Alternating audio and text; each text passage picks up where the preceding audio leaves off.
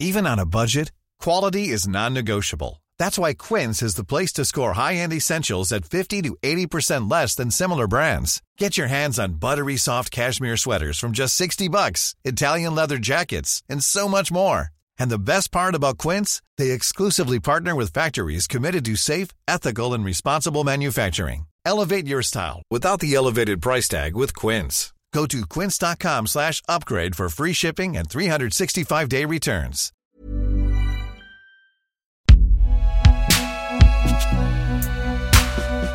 Une production Binge Audio. Attention, cet épisode rapporte des scènes violentes et comporte des descriptions qui peuvent être choquantes.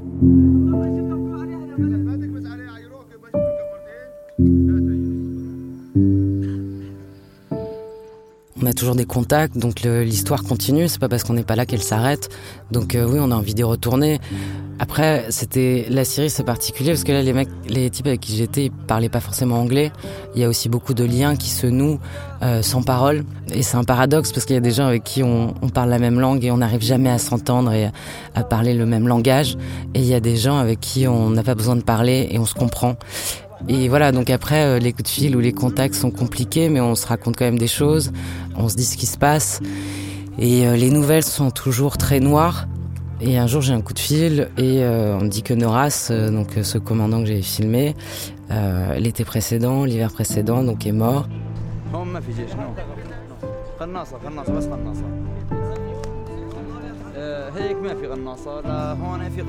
On meurt toujours bêtement, même sur. euh, voilà, il fabriquait des bombes artisanales et c'est quelque chose, par exemple, que j'avais filmé euh, plein de fois. Et puis, bah, Noras, en déclenchant une bombe, il est, il est mort comme ça. C'est Youssef, c'est mon ange gardien qui me prévient, qui me raconte que euh, est mort. Euh, Youssef, lui, qui était juste un étudiant euh, l'été précédent, il va prendre du galon. Il va aussi prendre la tête d'une brigade. Et puis après, il va aussi mourir euh, dans l'année suivante. Donc euh, après, moi, je veux quand même continuer à raconter cette histoire, mais sans Noras. Je sais que Noras, il assurait ma sécurité.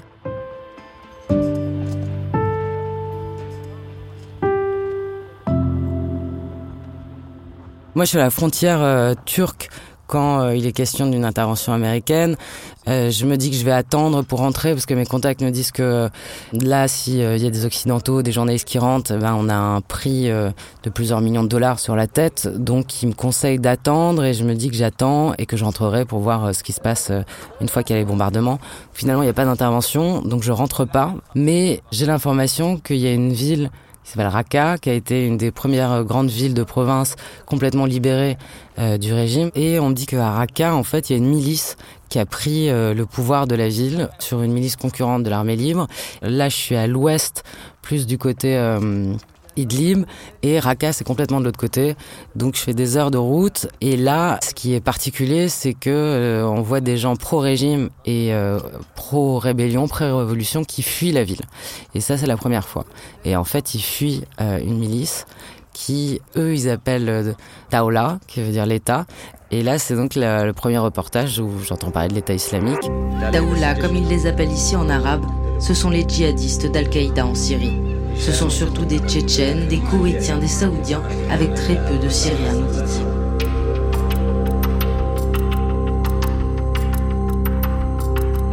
On comprend que c'est cette milice, je suis avec une consoeur et euh, on se gratte la tête en se demandant, mais voilà, on n'en a jamais entendu parler. Euh, donc on fait des recherches, on appelle des chercheurs pour voir un peu euh, ce qu'est cette milice. Ce qui est compliqué, alors c'est un détail tout bête, mais c'est la traduction. C'est-à-dire que Daoula, ça veut dire État, et ils n'arrêtent pas de parler de Daoula. Et donc, euh, mais sauf que c'est pas un État, et que mettre dans la phrase euh, État islamique euh, en Irak et au Levant dans les traductions, c'est trop compliqué. Pour les Syriens euh, avec qui je fais ce reportage, ils me disent mais nous on veut pas donner euh, ça donne une légitimité à cette milice qu'elle n'a pas, c'est jamais qu'une milice, et donc nous on les appelle Daesh. Et ce qui est un signe d'opposition à cette milice qui est alors qu'une milice euh, qui vient euh, d'Irak, qui va devenir euh, en fait bien pire et va devenir une organisation terroriste euh, inédite en fait qui va contrôler du territoire. Euh, Donc voilà. Donc moi, ouais, c'est mon premier reportage sur l'État islamique début septembre 2013. D'ailleurs, je crois que ce reportage, je l'ai fait le 11 septembre 2013. Qu'ils soient pour ou contre une intervention internationale, ces Syriens ont fui la peur des kidnappings et des attentats suicides. Pour les habitants de Raqqa, la peur imposée par les djihadistes d'Al-Qaïda a remplacé la peur du régime.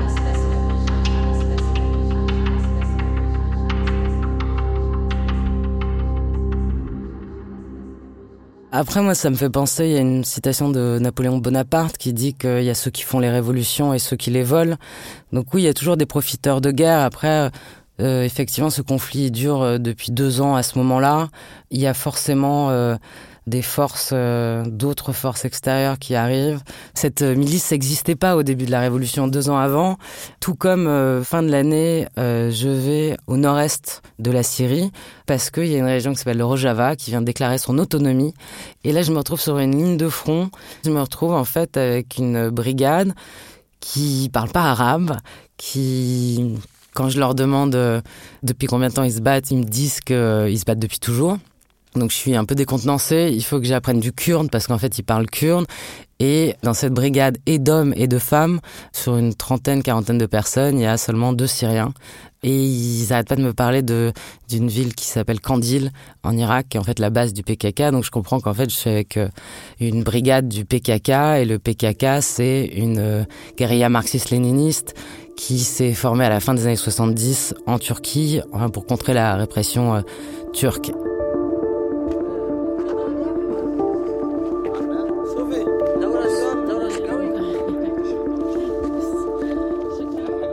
Alors les miliciens, donc euh, cette brigade que je comprends est une unité d'élite, ils savent très bien se battre, ils ont de l'armement lourd, ils sont très organisés.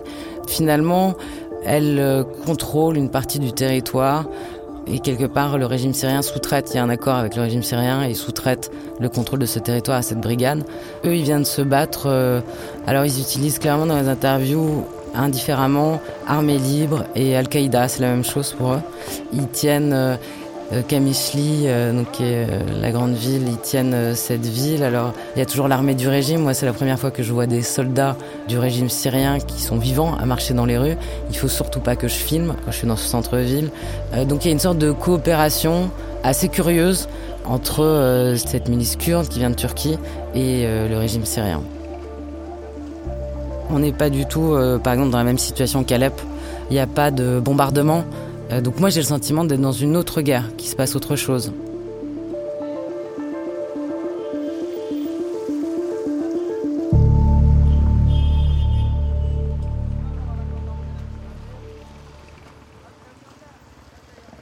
Et là, je me retrouve sur une ligne de front, sur une ville où, en fait, un an avant, j'avais retrouvé euh, ma brigade d'Alep, où là, ils se battaient euh, pour libérer la ville du régime, Ras Al Ain. Et là, un an après, quand je suis dans cette ville, eh ben, il y a il y a plus de portraits de Bachar al-Assad ou d'Afez al-Assad, mais par contre, il y a des portraits de Öcalan partout. Öcalan, c'est le fondateur de cette, de cette guérilla marxiste-léniniste du PKK. Il y a aussi un culte de la personnalité, comme si euh, il y avait un remplacement, mais euh, c'était le même, le même endroit, mais avec euh, un autre visage. D'ailleurs, les combattants, ils ont Ochalan à la bouche euh, tout le temps, même les écussons, les uniformes.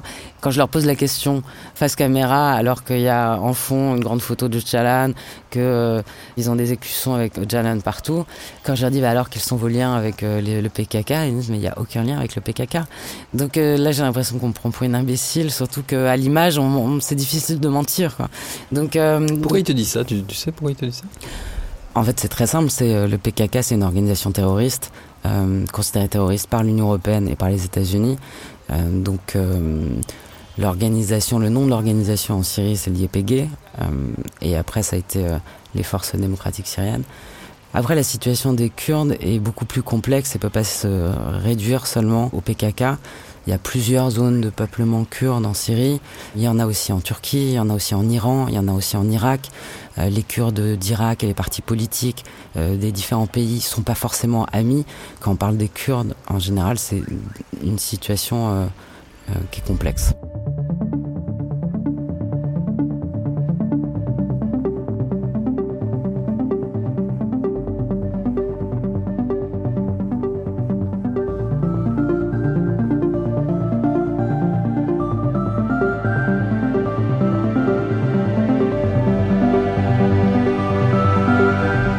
À partir euh, oui, 2013, il y a de plus en plus de groupes qui apparaissent qui étaient euh, pas présents au début euh, de la révolution, au début de l'insurrection, au début de la guerre en fait, parce que le conflit s'enlise, parce que toutes les guerres qui durent finalement, y a, ça devient toujours plus complexe.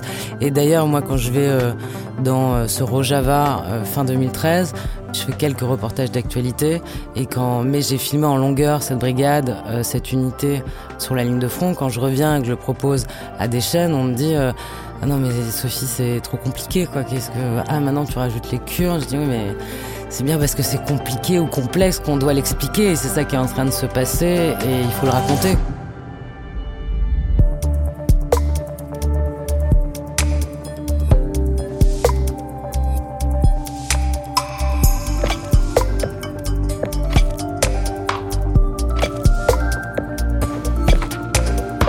Une lassitude, de toute façon, et dans les rédactions et du public sur cette guerre, quoi, qui dure et on a l'impression que c'est toujours la même chose. Et il y a des nouveaux groupes qui apparaissent, euh, on ne sait pas trop qui ils sont, ça devient plus difficile à raconter. Il y a plusieurs guerres en fait qui sont en train de se, se passer. Il y a des acteurs qui émergent et qui vont devenir des acteurs très importants. Hein. Le, le PKK qui en fait euh, prend le nom puis après va créer les forces démocratiques syriennes, euh, va être un acteur important parce que ça va être un allié des Occidentaux après euh, dans la guerre contre l'État islamique. L'État islamique va devenir cette organisation terroriste qui va prendre la deuxième ville d'Irak, qui va être l'ennemi numéro un de l'Occident, qui va faire des attentats sans précédent, enfin qui ont traumatisé les populations, les Occidentaux. Donc oui, c'est des acteurs très très importants qui émergent, qui commencent à apparaître en 2013.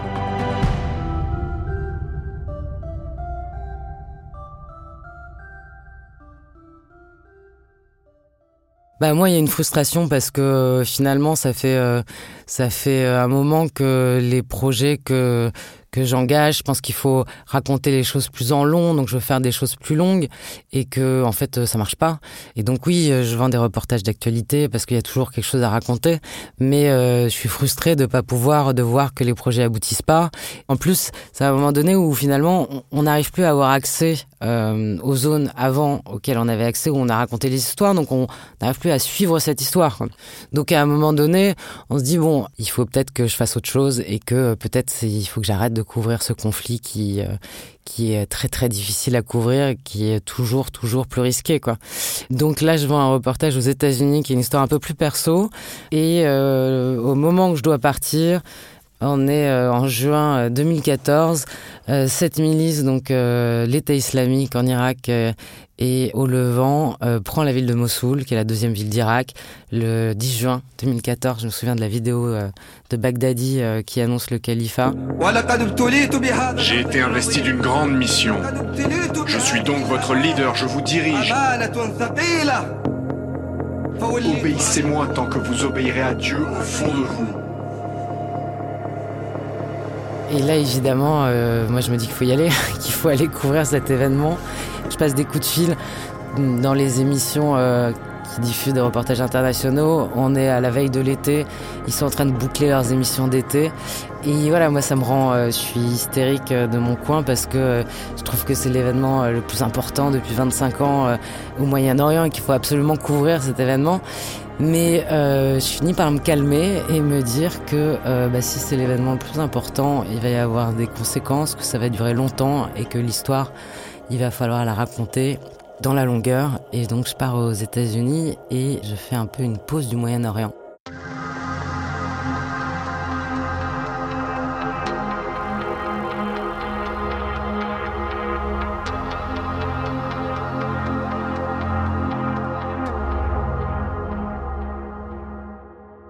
Le problème, c'est que euh, même quand on fait une pause du Moyen-Orient, les guerres, elles continuent et ça nous rattrape toujours. Cet été-là, il y a l'État islamique qui détenait des journalistes occidentaux. Il y en a qui ont été euh, libérés, des Espagnols, des Français. Et puis un jour, euh, au cours de l'été, il y a une vidéo qui sort avec la décapitation de, Jim Foley, qui était un journaliste américain, qui était un confrère que je connaissais. On avait couvert la bataille de Sirte ensemble.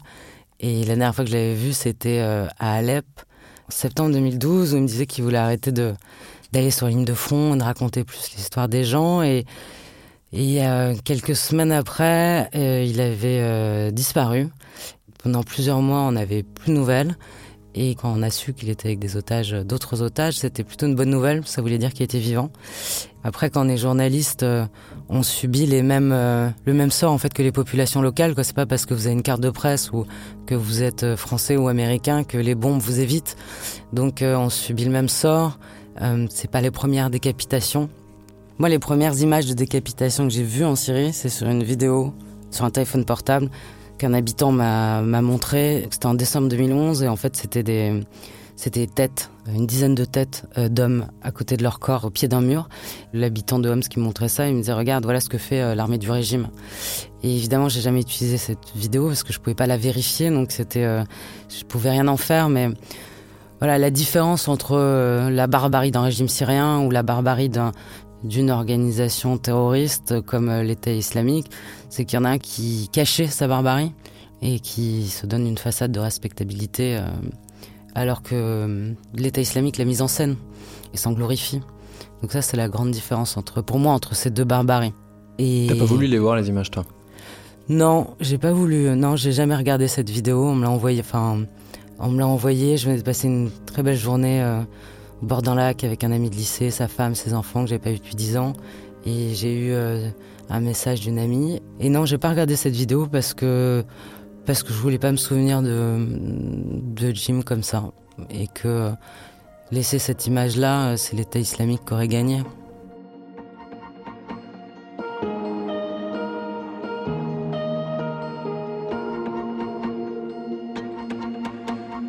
À partir du moment où on fait ce métier, euh, qu'on décide de le faire sur des terrains très compliqués ou des terrains de conflit, la mort ou la perspective de la mort est souvent omniprésente.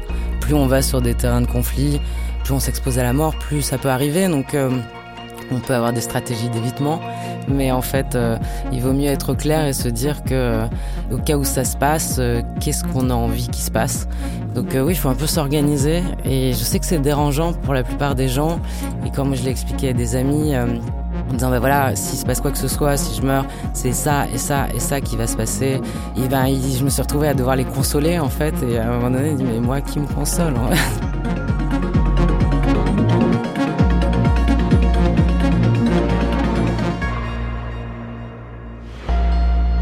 Moi, ça m'a personnellement apaisé de, de savoir que si euh, je mourais, ben les choses étaient un peu organisées. Et ça, euh, ça m'a apaisé à partir du moment où j'ai pris, j'ai pris conscience de ça et, euh, que j'ai mis les choses au clair.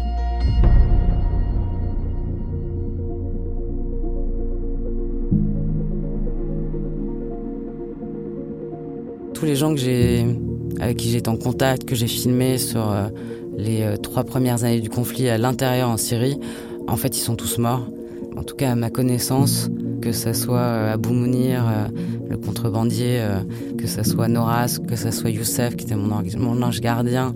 Après, c'était parfois les gens qui vous aidaient à traduire, c'était les gens qui vous ont hébergé une fois, des militants, des opposants, des gens qui vous ont donné de l'internet, qui vous ont... tous ces gens-là que j'ai filmés, avec qui j'étais en contact lors de ces premières années, à ma connaissance, sont tous morts.